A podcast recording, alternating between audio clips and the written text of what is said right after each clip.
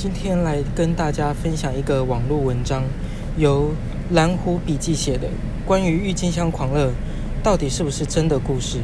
在绝大多数人认知中，荷兰曾经发生郁金香狂热，最后泡灭，但从来就没有真正的郁金香狂热，并非所有荷兰的阶层在当时都卷入其其中。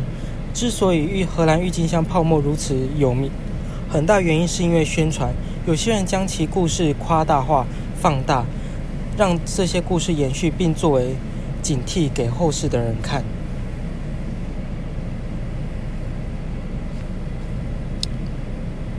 这整件事情到底是什么？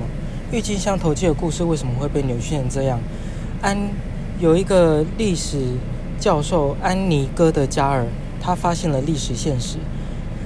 他说。郁金香狂热这件事情可能比我们想象中的还无聊。人们对这件事情一开始很感兴趣，原因是因为他们想说人们可以从郁金香狂热的事情吸取一些教训。不过，这个教授戈德加尔认为并非如此。在这件事情前，在谈这件事情前，我们先来看十六世纪。十十七世纪时期的荷兰，荷兰跟西班牙独立战争发生了重大的人口变化。这场战争从十六世纪一直延续到十七世纪，也就是在这个时间，商人们抵达港口城市，像阿姆斯特丹等等，创立了贸易机构。其中著名的荷兰东印度公司，尽管发生战争，国际贸易爆发式的增长给荷兰带来巨大的财富。在其在当时很多新新兴的独立国家当中，荷兰主要由富有商人组成的城市寡头统治，这跟很多其他欧洲国家由贵族控制不太一样。历史教授戈德加尔在他的书中写道：“ 由此产生新面孔、新资金以及新想法，彻底改变16世纪后荷兰的经济。随着经济改变，社会互动和文化价值也随之发生变化。人们对于自然历史的兴趣逐渐浓厚，商人阶层对异国情调也非常的着迷。这代表远东的商品更容易获得高价。这些商品的涌入也驱使所有社会阶层在新需求的地方获取一些有关的知识。历史学家戈德加尔举的，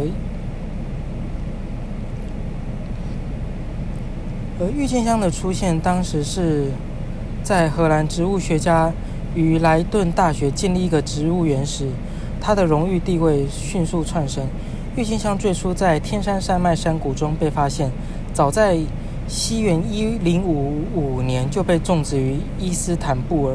到了十五世纪，奥图奥斯曼帝国的穆罕默德二世就在十二个花园中种了很多花，由两百九百二十个园丁来维护。这些花当中，郁金香是最珍贵的，最后成为奥斯曼帝国的象征。荷兰人了解到，郁金香从母灵经产生的种子或芽当中生长出来。种子生长的灵经需要七到十二年才开花，但灵经自身可以在第二年开花。有些交易者感兴趣的是所谓的破灵经，这些破灵经。郁金香花瓣呈现条纹状，非常有特色，不是单一的纯色。而且这些鳞晶的图案是无法预料到的，唯有你种出来才会知道它长怎样。对于这样子破鳞晶的郁金香，因此需求不断增长，这推动植物学家繁殖它们的方法。后来发现，原来这个花纹就是由花叶病毒所导致。在荷兰，投机者在灵金金花了很所有钱之后，他们只生产了大约为期一周的花。但对于郁金香爱好者来说，这一周是辉煌的。历史学家戈德加尔写道：“作为奢侈品，郁金香跟拥有资本和新世界主义的文化相吻合。郁金郁金香需要专业知识，对美丽和异国情调当时的欣赏是特别的珍贵。当然，还有需要大量的钱。”于是，郁金香神话就在这一个天时地利人和之下开始了。根据传说，郁金香狂热在一九一六三零年代遍及了荷兰社会各个阶层。拥有郁金香的荷兰人非常广泛，普通工业遭到忽视，大多数人都在从事郁金香交易。根据当时很多夸张的说法，从最富有到最贫穷的人，都竞相跳到郁金香狂热中去竞标他们。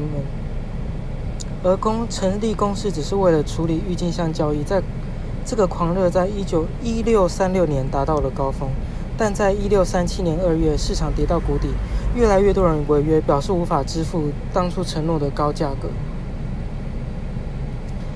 但其实找到历史学家哥德加尔认真查史料，发现其实当初参与买卖的人并没有很多，没有像传说中的这么多。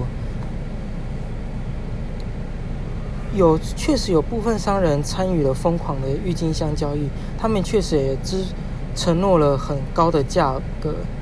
但当时后来一些买家宣称无法支付先前承诺的高价时，市场就崩盘了，引发了小规模的危机。但这件事情，这个投机炒作并不是一个显而易见的缺乏，也没有造成整个国家的经济太大的动荡、大灾难。但为什么会被传颂成像现在这么多起？很恐怖的版本呢？这可能跟道德主义者有关。原来我们熟知的这个经济案例，其实是一个道德故事。所有有关经济毁灭的怪诞故事，都因为一个郁金香灵精等等，被各个商被很多人出宣传小册子来，用各种夸大的故事来宣称当初有多荒谬。